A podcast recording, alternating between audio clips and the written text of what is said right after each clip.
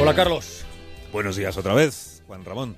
Mira, eh, quien haya tenido un vecino músico, o peor, quien haya tenido un vecino estudiante de música, o todavía peor, quien haya tenido un vecino aficionado a tocar música sin haber estudiado nunca nada, sabe que puede ser una auténtica tortura, ¿no? Tener al otro lado del tabique al vecino, dale que te pego, con la trompeta, con el piano, con el violón, con lo que toque, horas y horas y horas y horas y horas.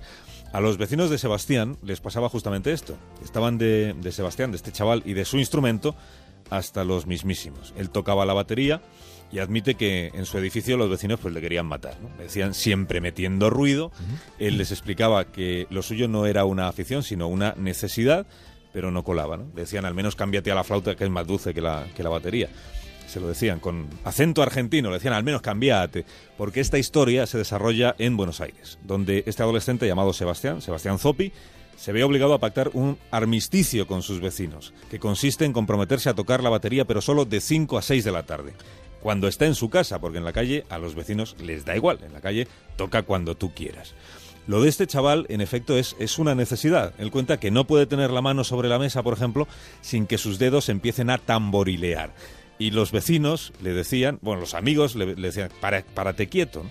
Bueno, afortunadamente él nunca hizo caso ni a los vecinos ni a sus amigos. Al revés, él se propuso sacarse unos cuartos tamborileando, tocando en la calle.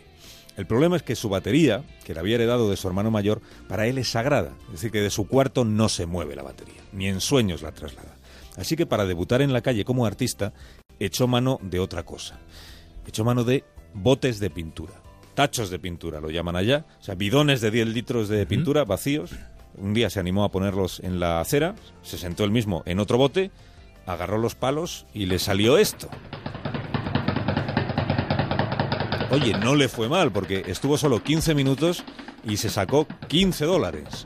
A él le parecieron pues una fortuna, porque él sabe que su madre, por ejemplo, que trabaja en una fábrica, cobra 7 dólares por una hora de trabajo. Y él se sacó 15 en 15 minutos. Lo que no olvida de aquel primer día de actuación callejera con sus botes de pintura vacíos es que se le acercó un cubano que le dijo ánimo chico, sigue adelante. Y eso le animó muchísimo y siguió adelante. Y se convirtió en el pibe que toca con tachos. Así le conocen, o le conocían en aquel momento los viandantes. Sus amigos le conocían de otra manera, sus amigos le conocen como el loquito de la batería. Bueno, un día recibió una llamada. Una llamada que le dijo, mira chico, un amigo tuyo nos ha dado tu teléfono, nos ha mostrado unos vídeos que te grabó con el celular en la calle, si podrías venir a un casting que estamos haciendo para un videoclip de una ONG. Sebastián dijo que, por supuesto, que, le interesaba. Y se plantó en Villa 31. Le recibió allí un tipo que le dijo, espérate que ahora viene el jefe y te presentas a él. Y el jefe resultó ser un británico, talludito, más cerca de los 70 que de los 60, el pelo blanco, largo, el pelo, y muy parecido físicamente este señor, muy, muy, muy parecido a... No puede ser, a Roger Walters, el bajista de Pink Floyd. Él le dijo, de parecido nada, soy Roger Waters. Y tengo que preguntarte si tienes hambre. Y Sebastián le dijo que sí, que si paso hambre, que si paso necesidad, no, que si tienes, que si te apetece un poco de pizza antes de que vayamos a hacer la prueba de sonido. Sebastián dijo, pero no la vamos a hacer aquí. Y le dijo, no, no, no.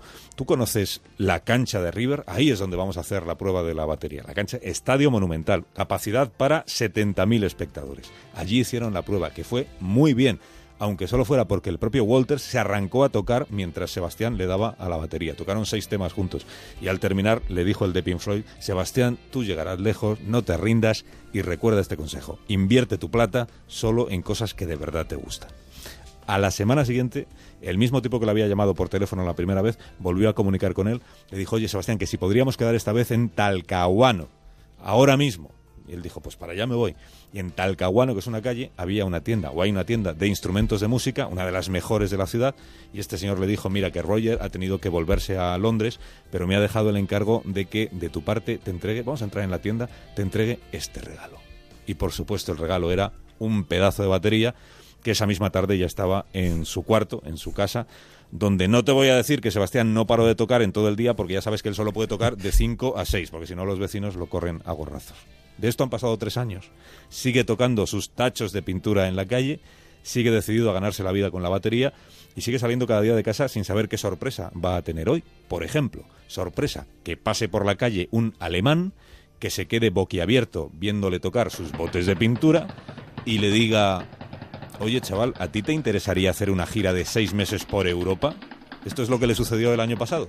Y por eso actuó en Berlín, en Roma, en Hamburgo y en Madrid. Claro que aquí no le promocionaron nunca como el pibe de los tachos, sino como el percusionista del reciclaje. Que estarás conmigo, Juan Ramón, en que viniendo a significar lo mismo, como que no es lo mismo. No suena ni igual de porteño, ni igual de fascinante.